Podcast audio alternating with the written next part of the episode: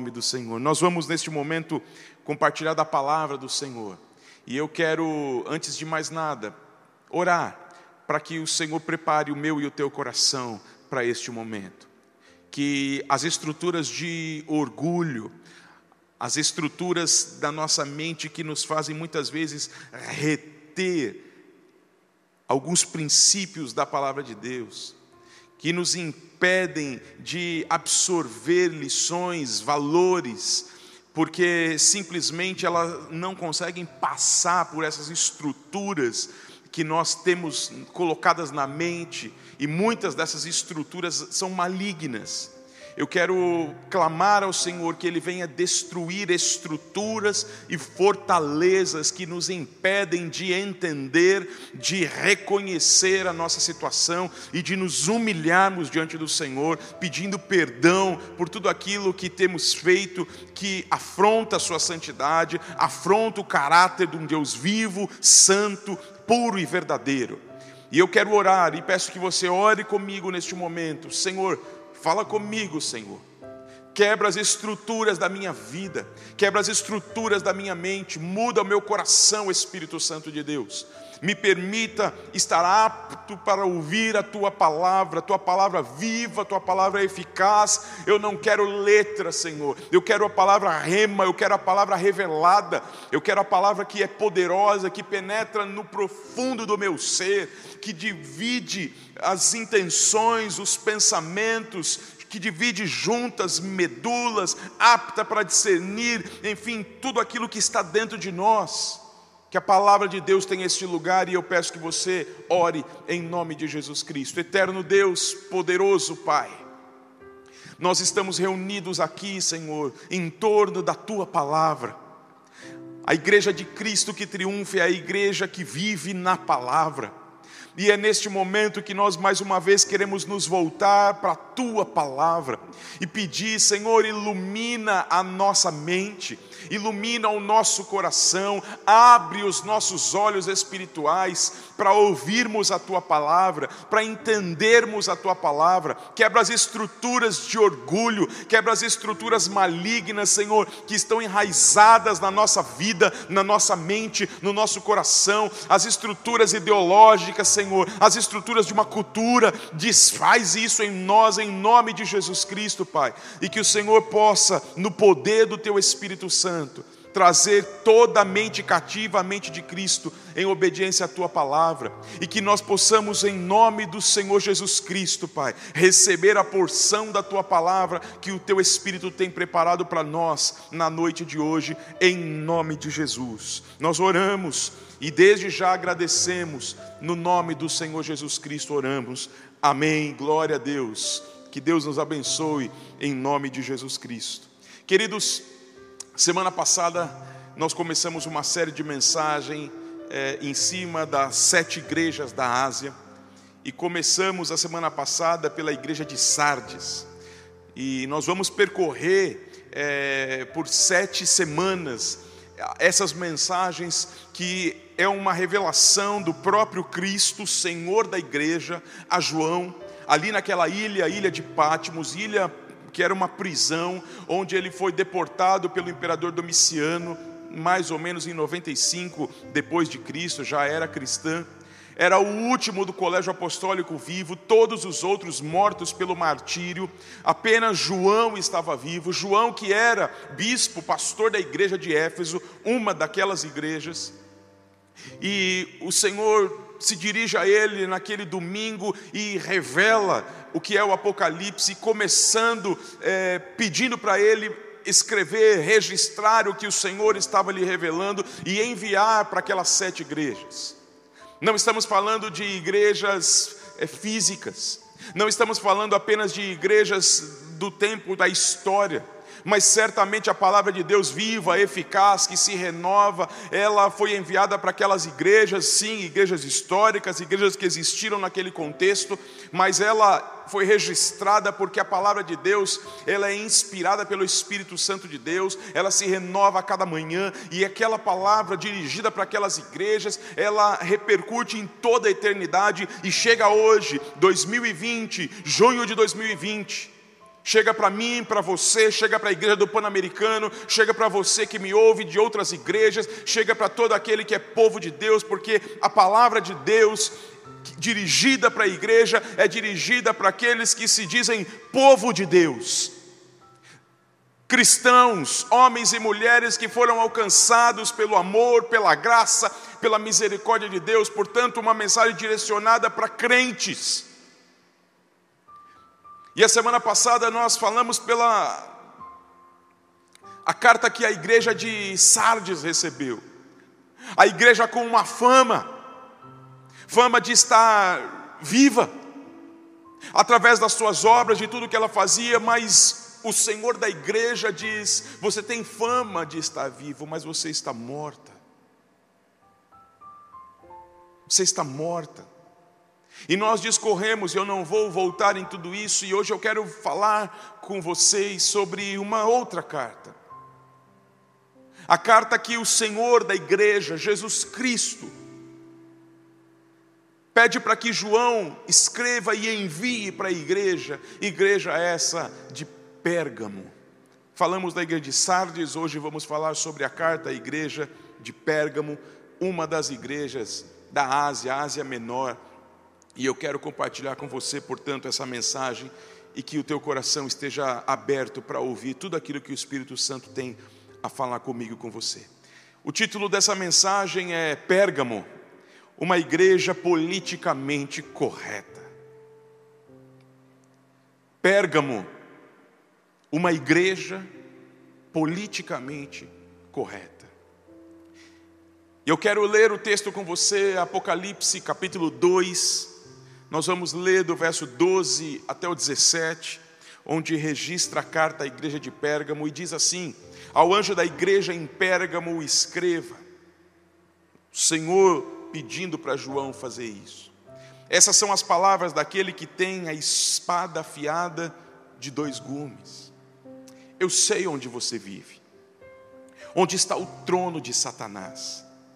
Contudo, você permanece fiel ao meu nome e não renunciou à sua fé em mim, nem mesmo quando Antipas, minha fiel testemunha, foi morta nessa cidade onde Satanás habita. Pesado o texto, né, irmãos? No entanto, eu tenho contra você algumas coisas. Você tem aí pessoas que se apegam ao ensino ou aos ensinos de Balaão, que ensinou Balaque a armar ciladas contra os israelitas, induzindo-os a comer alimentos sacrificados a ídolos e a praticar a imoralidade sexual. De igual modo, você tem também aqueles que se apegam aos ensinos dos nicolaítas. Portanto, arrepende-se, senão eu virei em breve até você e lutarei com eles com a espada da minha boca. Aquele que tem ouvidos, ouça o que o Espírito diz às igrejas. Ao vencedor eu darei do maná escondido, e também lhe darei uma pedra branca com um novo nome nela inscrito, conhecido apenas por aquele que o recebe. Glória ao nome de Jesus. Senhor, fala conosco na tua palavra, tua palavra que é viva, eficaz, poderosa, que ela se torne palavra viva palavra revelada, e que ela encontre lugar em todos os corações dos que ouvem essa mensagem, em nome de Jesus Cristo. Amém. Glória a Deus. Pérgamo, uma igreja politicamente correta. E eu quero discorrer com você um pouco do contexto da cidade de Pérgamo, da igreja de Pérgamo, e entrarmos propriamente na exortação no que o Senhor reconhece e elogia naquela igreja, mas naquilo que ele exorta a igreja de Pérgamo. Queridos, Pérgamo, hoje ela é conhecida como Bergama, é uma cidade da Turquia, atual Turquia. Pérgamo era uma cidade das mais importantes da Ásia Menor. Ela foi capital da Ásia por 400 anos uma cidade que começou a se destacar, ganhar notoriedade, é, quando Alexandre o Grande, ele morreu em 336 a.C., e Pérgamo ela começou, de, ela já tinha destaque, mas a partir de então ela se tornou uma cidade ainda maior, ainda mais reconhecida. 400 anos essa cidade ela foi capital de toda a Ásia Menor, ou seja, uma, uma metrópole, uma grande cidade com uma grande influência em todos os moradores da Ásia. Para você ter uma ideia, Pérgamo pode ser comparado hoje, por exemplo, com uma Nova York. Nova York, que é a maior cidade dos Estados Unidos, ela foi fundada ali em 1624, portanto, ela não tem 400 anos de história ainda. Você imagina que Pérgamo era muito similar ao que hoje é a Nova York, não apenas para os Estados Unidos, mas para o mundo. Quem não conhece a famosa cidade de Nova York? E uma cidade se torna famosa, relevante ou não, justamente pelo que ela produz ali, pelo que tem ali. E Pérgamo era essa cidade extremamente relevante em todo o contexto da Ásia. Pérgamo era o maior e mais importante centro cultural de toda a Ásia. Para você ter uma ideia, queridos, o termo pergaminho, tão conhecido que era aquele material de couro, onde depois eram escritos, enfim, livros, é, trechos das escrituras. O termo pergaminho, ele tem origem justamente na, no nome da cidade, que é Pérgamo. Houve numa época uma disputa para que a cidade de Pérgamo tivesse uma das maiores bibliotecas, um dos maiores acervos literários. E a biblioteca maior do mundo de então era do Egito, de Alexandria, e houve uma briga e o Egito parou de fornecer papiro para que Pérgamo não conseguisse sobrepujar, superar é, Alexandria. E então o imperador decidiu começar a produzir o que nós conhecemos como pergaminhos, que era este material de couro onde se produzia e não o papiro, né, que era um tipo de papel que era produzido e fornecido pelo Egito. Para você ter uma ideia de como ela se tornou relevante, queridos, ela só perdia nos, no acervo literário, numa biblioteca, só perdia para Alexandria, que era a maior biblioteca, o maior acervo do mundo de então. Em Pérgamo tinha uma biblioteca com mais de 200 mil livros, mais de 200 mil pergaminhos. E isso tudo faz com que as pessoas mais intelectuais estejam em Pérgamo, procurem Pérgamo, se torne uma referência justamente pelo que ela produz, justamente pelo que ela tem a oferecer, não apenas aos seus moradores, mas a todo mundo. Por isso eu dei o exemplo hoje de uma Nova York. Pérgamo, a cidade de Pérgamo, se gloriava dos seus conhecimentos, da sua vasta cultura, enfim, dos seus templos, de tudo que ela tinha. Mas Pérgamo também se destacava porque era uma cidade completamente paganizada. Ela tinha um paganismo extremamente forte. Em Pérgamo havia um panteão, e imagina esse panteão como um complexo de templos que eram destinados às mais várias divindades possíveis. Era um complexo, era algo gigantesco. E na Acrópole, no topo deste panteão, havia um templo, do, um dos principais do panteão, que era dedicado a Zeus. E esse templo era considerado uma das sete maravilhas do mundo antigo, para você ter uma ideia. Portanto, Pérgamo, ela tinha ali uma das sete maravilhas do mundo antigo, que era o templo de Zeus. Zeus, aqui na mitologia grega, é o Senhor Supremo, filho de Cronos, ah, aquelas absurdos da mitologia grega, mas de fato é, essas divindades greco-romanas, elas tomavam o coração dos homens. Não era fácil ser cristão em um contexto tão pagão como esse. Em Pérgamo, querido, além de ter o panteão, além de ter, enfim, toda essa influência pagã de tantas e tantas divindades, o culto a Zeus, havia também o culto a Esculápio, conhecido é, nome de uma divindade. Esculápio era o deus da medicina na mitologia grega. Esculápio era chamado do Salvador.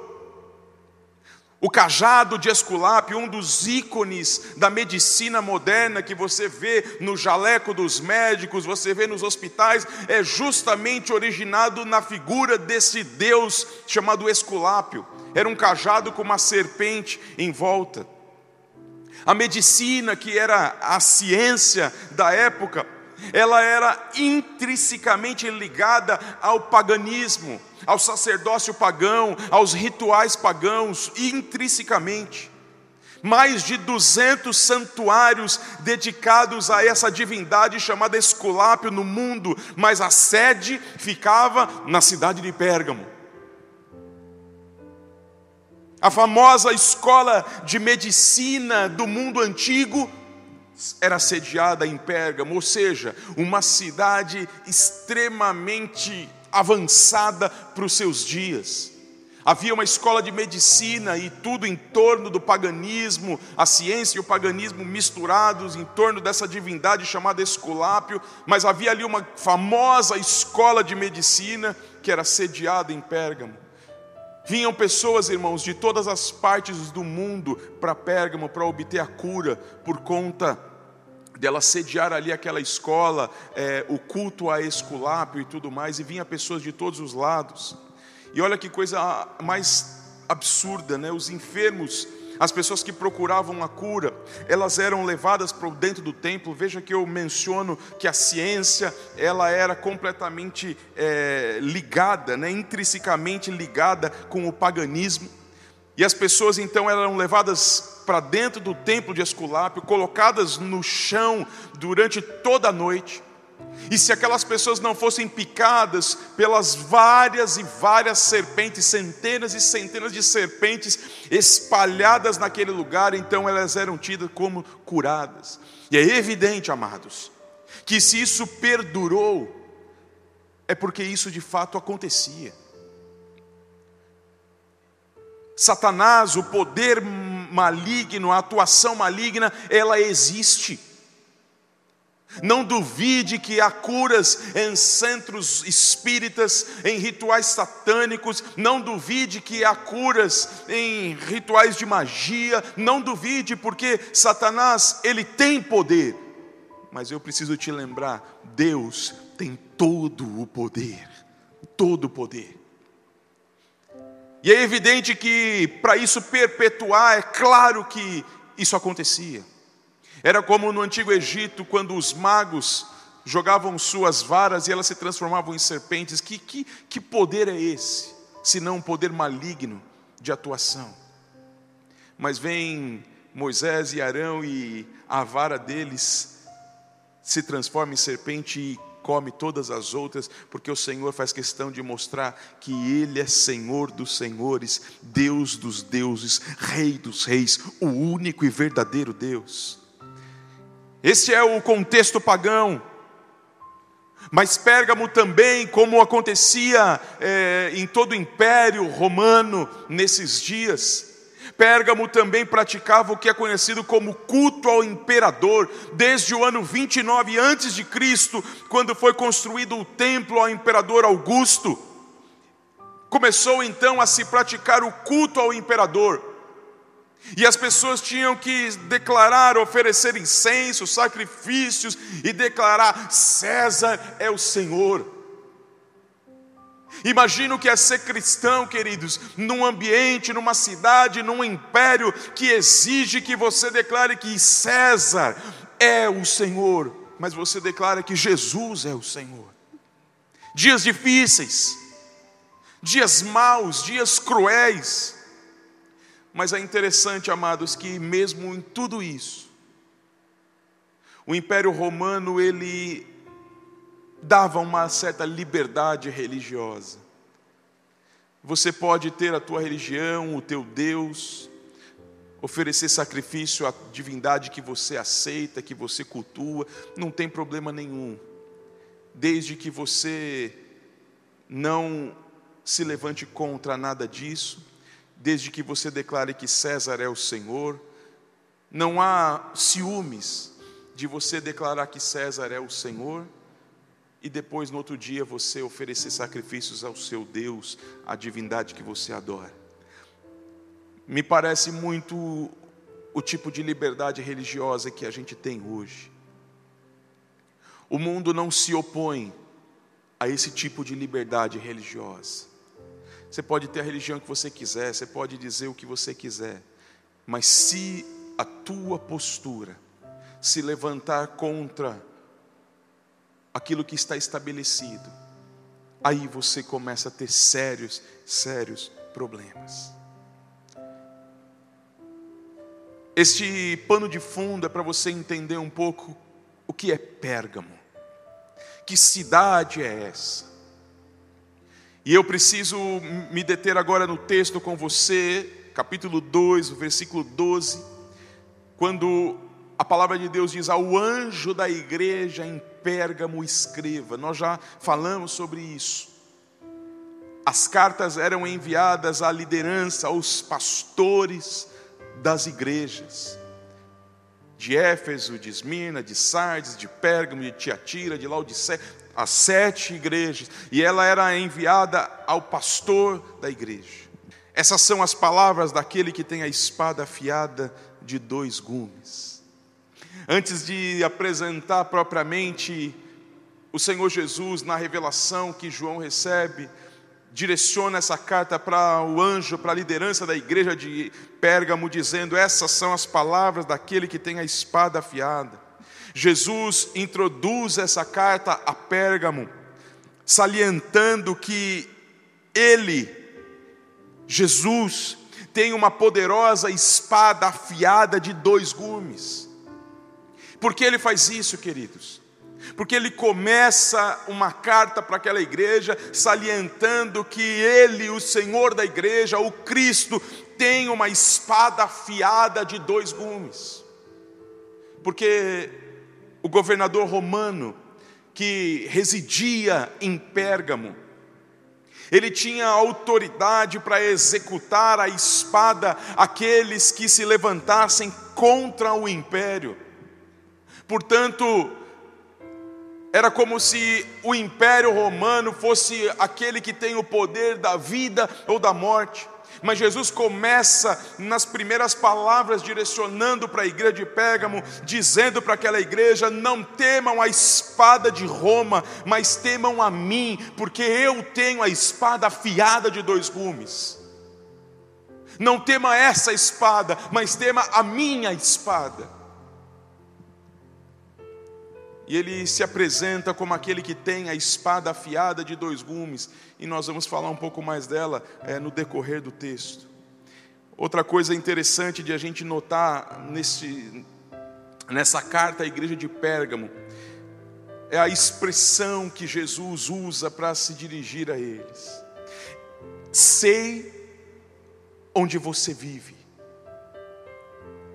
Querido, você, eu, nós precisamos nos lembrar todos os dias de que o Senhor de nossas vidas sabe de todas as coisas.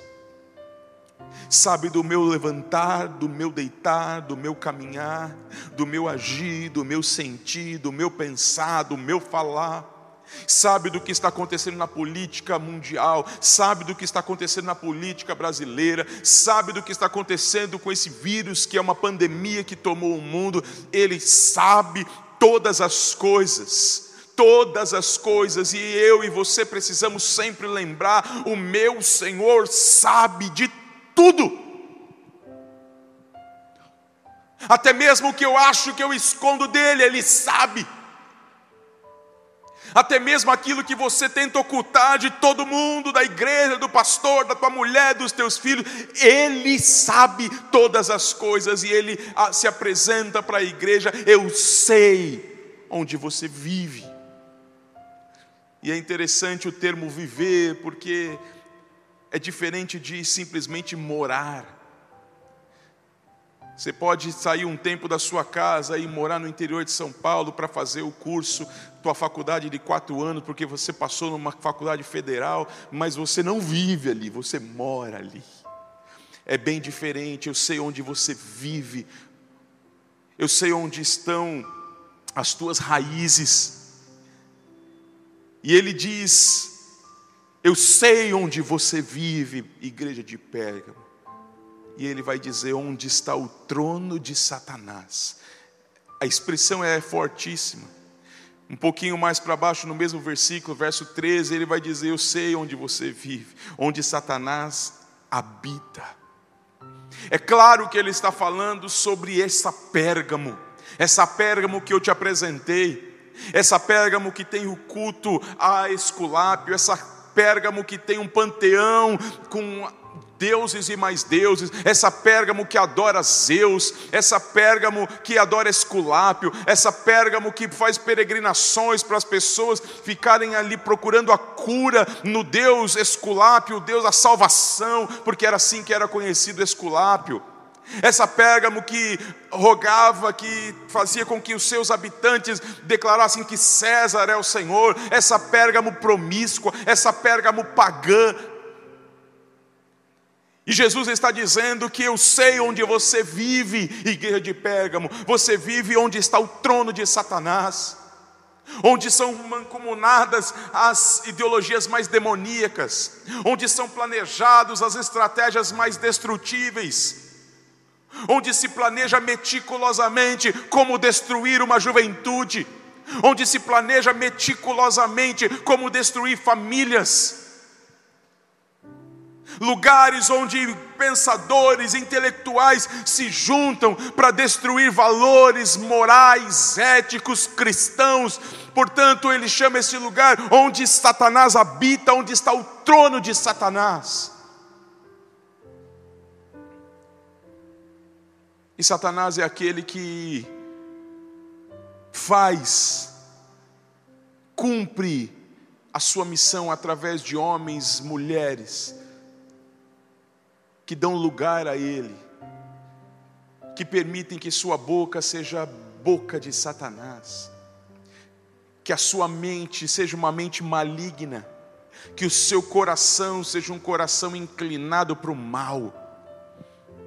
Essa é Pérgamo, e Jesus, Senhor da igreja de Pérgamo, diz: Eu sei onde você vive onde está o trono de Satanás. É interessante que Jesus não diz para aquela igreja: fuja daí, fique longe daí. O próprio Jesus, enquanto estava com seus discípulos, ele disse para eles: Olha, na oração que ele fazia, Senhor, eu não peço que tire-os do mundo, mas livre-os do mal.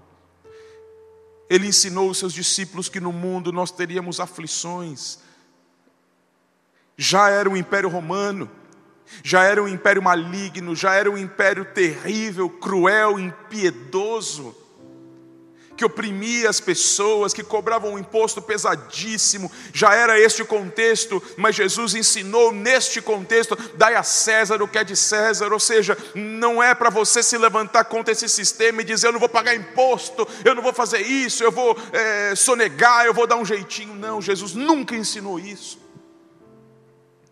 E aqui ele não diz para a igreja, sai deste lugar, dessa casa de Satanás. Não, ele não disse isso, ele diz, eu sei onde você vive. Em outras palavras, Jesus está dizendo, eu sei da luta e da dificuldade que é viver neste lugar. E ele faz aqui, podemos dizer assim, um elogio à igreja de Pérgamo. Ele vai dizer que ela permaneceu fiel ao meu nome que ela se manteve fiel, ela manteve a sua fé no nome do Senhor Jesus Cristo, meio em meio àquele ambiente tão pagão, tão hostil. Eles viveram e não renunciaram à sua fé. O texto diz: Olha, mesmo vivendo aí onde está o trono de Satanás, você permanece fiel ao meu nome e não renunciou à sua fé em mim. Nem mesmo, ele dá um exemplo, quando Antipas, minha fiel testemunha, foi morto nessa cidade onde Satanás habita. Historiadores queridos relatam que o bispo da igreja de Pérgamo, testemunha fiel do Senhor, Antipas, ele foi colocado dentro de um boi de bronze, um enorme boi de bronze. Lançaram Antipas vivo dentro deste boi atearam fogo no boi, até que o bronze se tornasse vermelho como fogo. E Antipas está ali dentro, sendo cozido dentro daquele boi de bronze. Depois que o bronze se tornou completamente vermelho de tão quente que estava, eles esfriaram aquele boi de bronze e então tiraram o cadáver completamente cozido do pastor, do bispo da igreja de Pérgamo, Antipas. A maldade deste lugar, dos homens, das autoridades de Pérgamo era desse tipo. Por isso Jesus diz: Eu sei onde você vive, onde está o trono de Satanás, onde Satanás habita. A maldade era deste tamanho depois de fazer, de certa forma, uma ressalva, este elogio, se a gente pode assim chamar, este reconhecimento de que, mesmo no meio de todo aquele ambiente hostil e adverso, eles continuavam ali, indo para a igreja, reconhecendo o nome de Jesus Cristo, se dizendo cristãos, mesmo tendo todo este problema e muitas vezes correndo o risco da própria vida, eles estavam na igreja e levavam o nome de Jesus. Isso, de certa forma, é sim louvável, porque quantos de nós teríamos desistido há muito tempo? Mas, queridos, o texto continua e no versículo 14 diz: Mas, no entanto, Veja que o termo é um termo de ligação e ele faz um contraponto. Vocês fizeram tudo isso, eu sei onde vocês habitam, vocês não negaram o meu nome, ou seja, as perseguições, a luta, toda a pressão, mesmo aquilo que fizeram com Antipas, não fizeram vocês deixarem a igreja. Mas, no entanto, eu tenho contra vocês algumas coisas. E ele vai dizer: você tem aí pessoas que se apegam aos ensinos de Balaão, que ensinou Balaque a armar ciladas contra os israelitas, induzindo-os ao comer alimentos sacrificados a ídolos e a praticar imoralidade sexual. Você também tem aí, da mesma forma, de igual modo, pessoas que se apegam aos ensinos dos nicolaítas. A acusação que Jesus faz é seríssima a igreja de Pérgamo, ela é a igreja que resistiu às fortes pressões de fora. Ela resistiu tudo aquilo que o pastor de Pérgamo, Antipas, havia enfrentado e continuaram na igreja, continuaram com um título de cristãos, continuaram adorando a Jesus. Mas ela, embora resistiu a essas pressões, mesmo naquele ambiente hostil, ela sucumbiu aos falsos ensinamentos que se infiltraram dentro da igreja. Satanás tem mil e uma estratégias para destruir a igreja de Cristo. Vivemos dias que a estratégia não é mais a perseguição de fora, mas é a infiltração de dentro não é mais se levantar e bater de frente, porque ele sabe que quanto mais de frente ele bate com a igreja, menos ele vence e mais triunfante é essa igreja. Então vem a infiltração, vem as heresias, vem os ensinamentos mentirosos, demoníacos, e infiltrou-se na igreja de Pérgamo, e o Senhor Jesus declara e faz essa denúncia extremamente séria contra aquela igreja. Ele acusa a igreja de ser conivente, de ser participante de práticas mundanas, e ele diz da doutrina de Balaão, falamos há meses atrás aqui na igreja, quando pregamos em cima deste texto sobre Balaão, aquele profeta que foi contratado por Balaque, rei de Moabe, para profetizar contra Israel que avançava rumo à terra prometida. E ele não conseguia, porque Deus fazia abençoar os israelitas por uma, por duas, por três vezes, até que então Balaque, revoltado, mandou ele embora, sumir da frente dele. E então Balaão, que amou o prêmio da injustiça, amou o dinheiro, se vendeu. ele dá um conselho para Balaque, e o conselho de Balaão é um conselho de demônios. Infiltre no meio dele suas mulheres, faça-o se envolver com suas práticas mundanas e reprováveis pelo Deus de Israel. Se misture no meio deles, porque quando vocês se misturarem, vocês vão conseguir quebrar essa fortaleza que os protege, que é justamente o fato de estarem protegidos pela mão poderosa do Deus Altíssimo, em obediência, guardados pela mão todo, todo poderoso. E aqui é exatamente isso. Eles aceitaram, pessoas que se apegam aos ensinos de Balaão. Veja que ele está denunciando que havia na igreja de Pérgamo um grupo de pessoas, e talvez na liderança de ministérios, professores, talvez até pastores, que se apegaram aos ensinos de Balaão, gostaram do ensino, por isso eu dei o título de Pérgamo, uma igreja politicamente correta, porque era uma igreja que se reunia, era uma igreja que adorava, era uma igreja que manteve o nome de Jesus, era uma igreja que continuava fiel a Jesus, com a igreja aberta, indo para os cultos, mesmo em meio a tanta pressão adversa no meio dessa cidade, eles continuavam frequentando, abrindo a igreja, cantando louvores a Jesus, mas, no entanto, eu tenho contra você algumas coisas. Aí existem pessoas que se apegaram aos ensinos de Balaão, e Balaão tem esse ensino maligno. Foi ele responsável por instruir Balaque como armar ciladas para os israelitas caírem, como armar ciladas para que o povo de Deus sentasse-se à mesa dos demônios, comessem das coisas sacrificadas aos ídolos, praticassem de cultos orgiásticos, é, praticassem todo tipo de imoralidade sexual, porque tudo isso o Deus Santo, puro e verdadeiro, ele reprova os nossos pecados, eles nos separam de Deus, é isso que nós vemos a acusação de que há pessoas que se apegaram a esses ensinos, sutis ensinos, são pessoas que continuam na igreja, continuam guardando o nome de Cristo, continuam fiel a Cristo, continuam ano após ano na igreja, à frente de ministério, à frente do púlpito, à frente do ministério de louvor, mas se apegaram a ensinos demoníacos. Pérgamo se tornou tolerante com o pecado. Os crentes de Pérgamo eram aqueles que se dividiam um pouquinho no panteão da cidade de Pérgamo e um pouquinho na igreja de Pérgamo.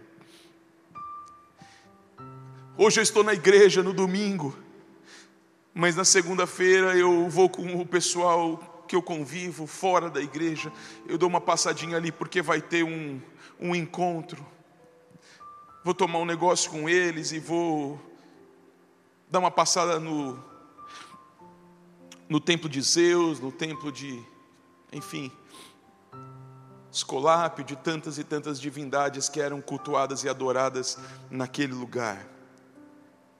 O ensino, queridos, quando a Bíblia faz citação que da mesma maneira, ou seja, está falando da mesma coisa, não são coisas distintas está fazendo menção aos ensinos de Balaão, mas ele diz de igual modo, da mesma forma você também tem os que se apegam ao ensino dos nicolaítas, e os nicolaítas ensinavam o quê? Ele reforça o conceito de paganismo e de imoralidade dentro da igreja. Os nicolaítas viviam uma vida marcada pela imoralidade, pela promiscuidade, que era uma característica da cultura greco-romana. Uma das maiores características daquele império, daquela cultura, cultura helênica, era a imoralidade sexual. Ela era difundida nos cultos das mais variadas divindades. As festas pagãs eram verdadeiros rituais orgiásticos. Os banhos públicos, que era comum, era público, os banhos públicos que tinham no Império Romano era marcado pela imoralidade, pela perversidade, pela promiscuidade, queridos. A igreja de Pérgamo, ela havia assimilado aqueles valores culturais e isso já não os incomodava mais. Talvez houvesse dentro da igreja aqueles que não participavam, mas também não repudiavam, não se conformavam mais com aquilo tudo, porque aquilo se infiltrou dentro da igreja.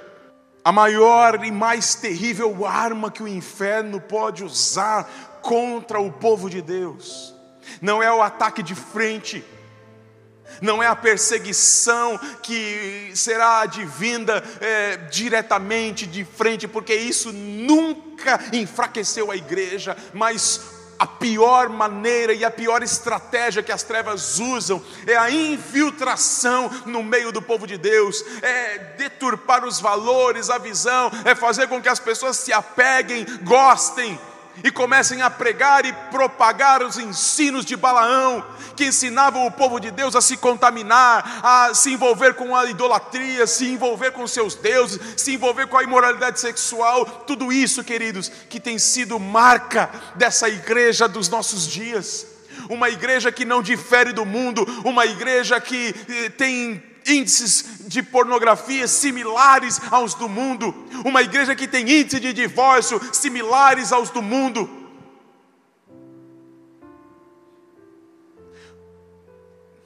O que está acontecendo com a igreja de Cristo? A exortação de Jesus para Pérgamo é justamente essa: cuidado, cuidado. Queridos, a igreja de Pérgamo é a igreja que cedeu aquela mensagem do politicamente correto. Ela cedeu. E Roma não se importava de que você declarasse Jesus é o Senhor. Se amanhã você declara que César é o Senhor. Se você convive no panteão, envolvido com as pessoas. Não tem problema você dizer Jesus é o Senhor, se os valores do império, de Zeus, das suas divindades, eles evidenciam mais quem você é do que os valores eternos do Senhor Jesus Cristo. Não tem problema. É o que nós estamos vivendo hoje. Não tem problema você dizer-se cristão. Não tem problema. Você é bem recebido em todos os lugares. Mas tem problema você ser um cristão. Tem muito problema você ser um cristão. E ser um cristão é se levantar com voz profética e dizer: Isso não é verdade. A palavra de Deus diz não para isso. A palavra de Deus diz: não se amolde ao mundo aos valores do mundo, não tome a forma do mundo. Mas a igreja ela tem simplesmente tomado a forma por completo. Porque como Pérgamo nós estamos cedendo ao politicamente correto.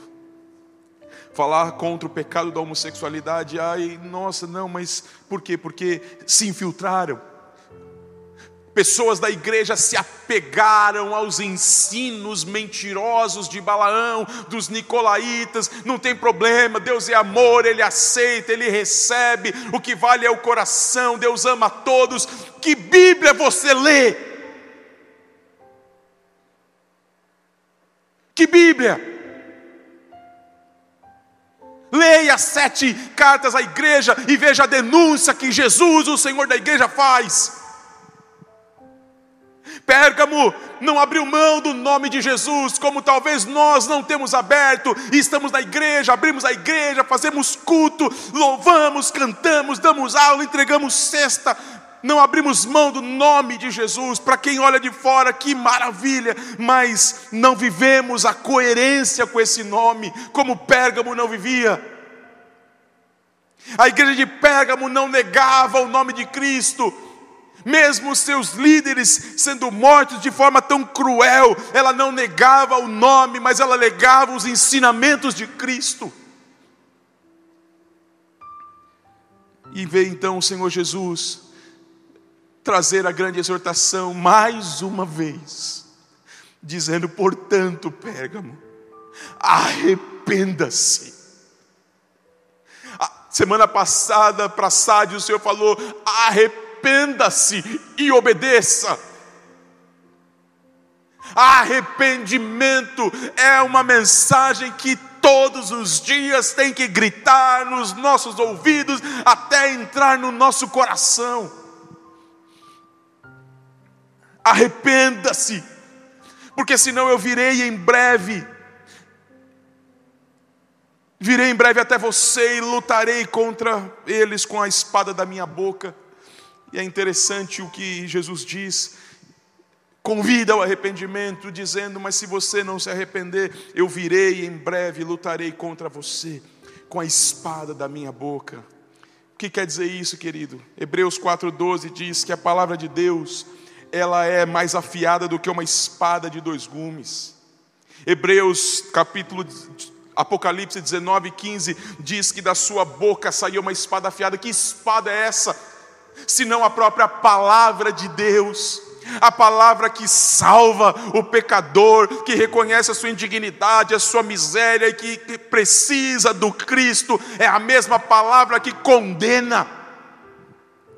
A mesma palavra que redime é a palavra que condena aquele que rejeita, aquele que despreza, e o texto está dizendo: arrependa-se por se você não se arrepender, eu virei contra você com a espada da minha boca. E a espada, Hebreus diz, é a palavra de Deus, que ela é mais afiada do que uma espada de dois gumes. Ela diz para mim que há um caminho a seguir, há um caminho de vida, há um caminho de morte. Escolhei, pois, qual desses você vai seguir. Mas saiba que o caminho que você decidir escolher te levará à vida ou à morte. Não podemos ser essa igreja politicamente correta, que diz sim para tudo, que diz não, não tem nada a ver, isso não tem nada a ver, isso é uma bobagem, não é assim, isso é religiosidade, isso é mentira. Não é assim, Jesus é amor, Jesus é amor, Jesus é amor, isso não tem nada a ver, não tem nada a ver, isso pode, claro que pode. Eu posso, claro que pode, pode, tudo pode. Somos como Pérgamo.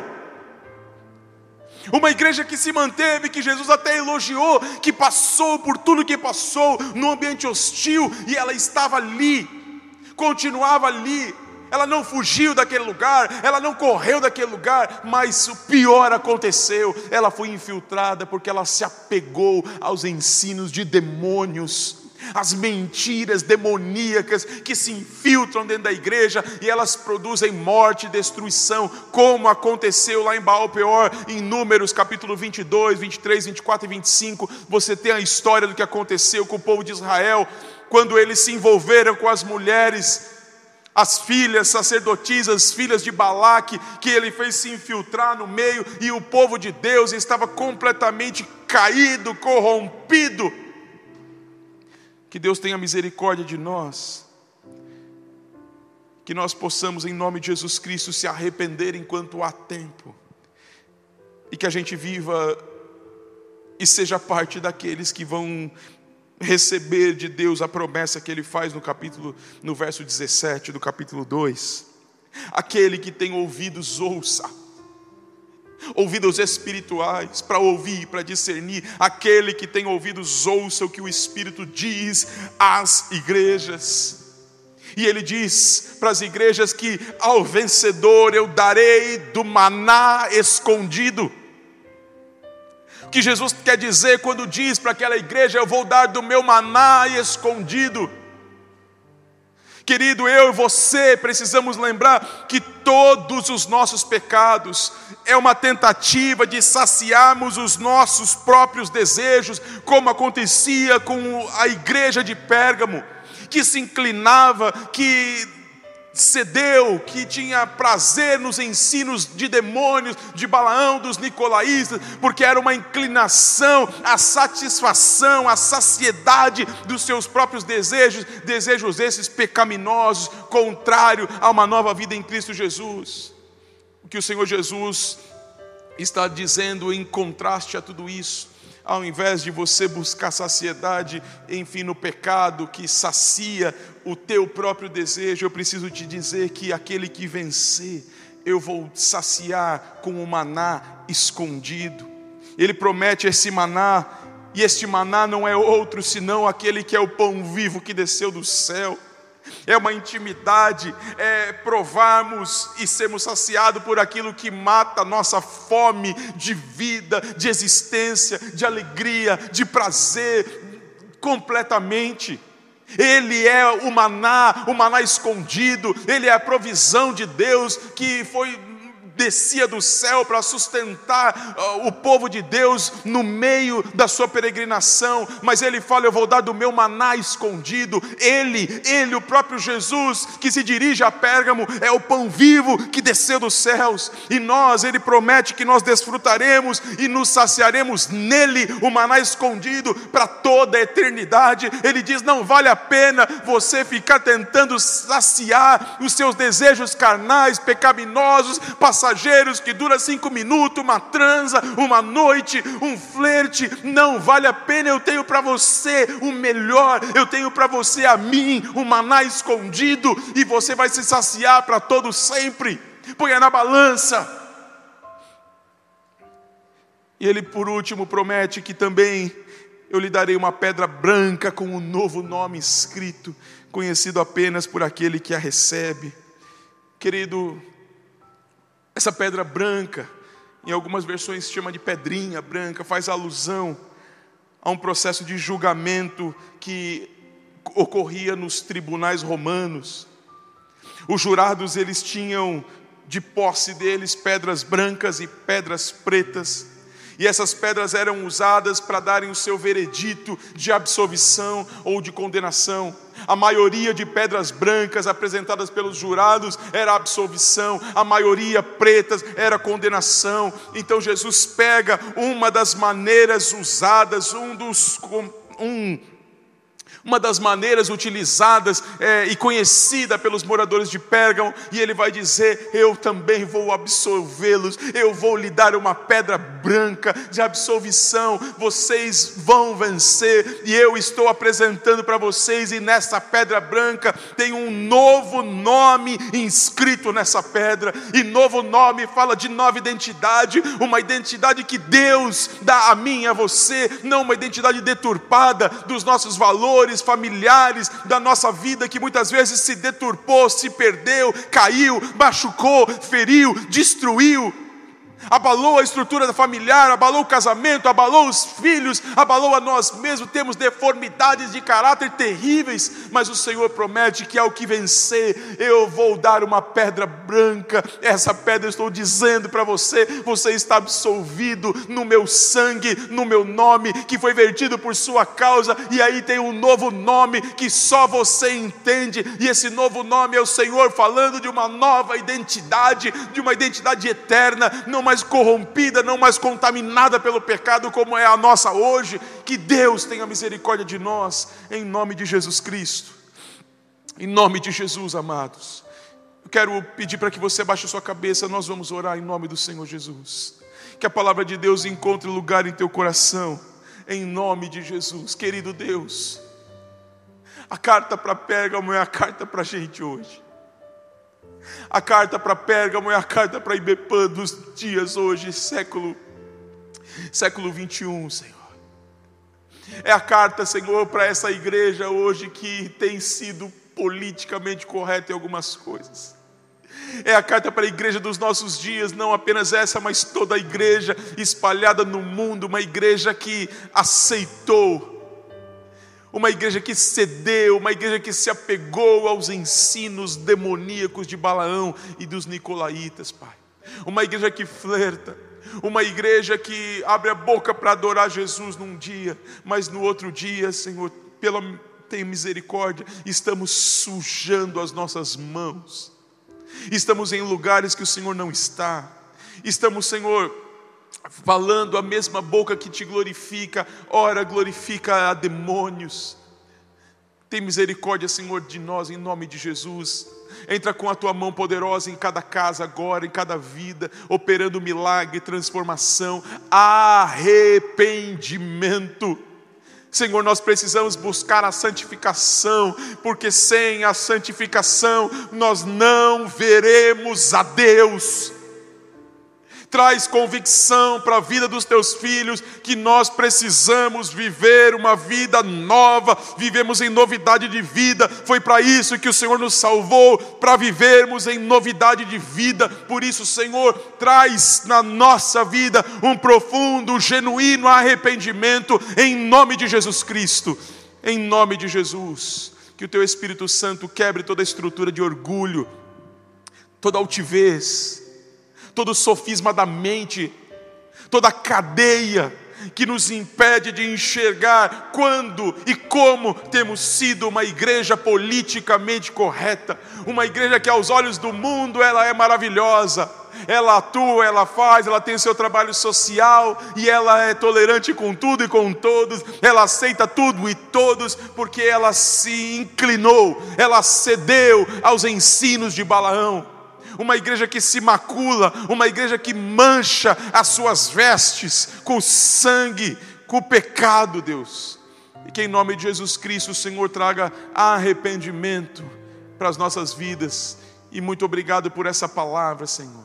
Muito obrigado por essa exortação, porque eu tenho certeza de que o Senhor é aquele que ama e corrige todo filho que ama, em nome de Jesus Cristo. Deus nos abençoe. Glória a Deus. Eu convido você para pensar em tudo que você ouviu, louvar ao Senhor Jesus, adorá-lo na beleza da sua santidade, mas chorando os seus pecados, se humilhando aí onde você está, dobrando o teu joelho aí na sala, no teu sofá e ouvindo esse louvor, essa canção, é, em sinal de prostração, de contrição diante do Senhor e de arrependimento em nome